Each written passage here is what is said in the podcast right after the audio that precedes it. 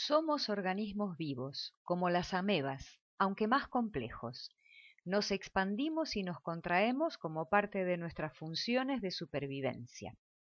Al expandirnos, entramos en contacto con el exterior y recogemos lo que necesitamos, alimento en todos nuestros planos de existencia, físico, emocional, afectivo, intelectual, espiritual. Cuando nos contraemos, entramos en procesos de asimilación. Nos retiramos tomando el tiempo para integrar lo que hemos incorporado, a modo de una digestión. Si nuestra función primordial de expansión y contracción se ve alterada, queda también alterada nuestra capacidad de interactuar con el entorno, necesitamos de las experiencias humanas para desarrollarnos y para equilibrarnos. Un cuerpo asustado, tenso, se retira del contacto, se retira de la periferia. Te quedas dentro, encerrado y experimentando soledad, y probablemente ansiando angustiosamente el encuentro con el otro. Sucede que te has detenido en la contracción, y tus movimientos de expansión para nutrirte quedan limitados en mayor o en menor medida según el caso.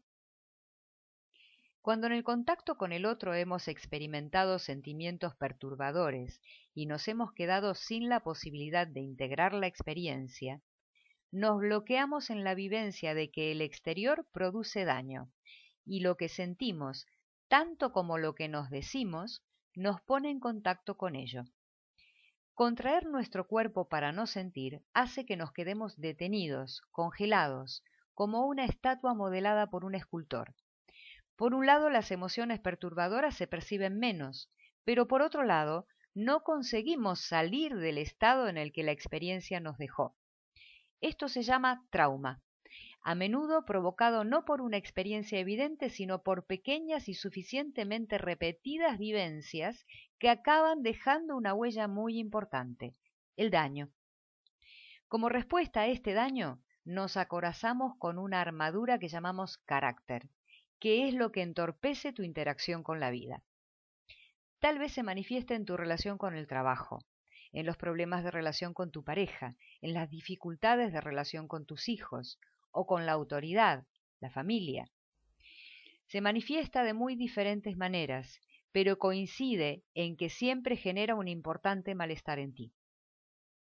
La cuestión que es importante tener en cuenta es que cuando se instala en un plano y no das una respuesta a lo que te pasa, antes o después corres el riesgo de que tome todos los planos de tu existencia y que te descubras en complejas situaciones que cada vez son más difíciles de resolver.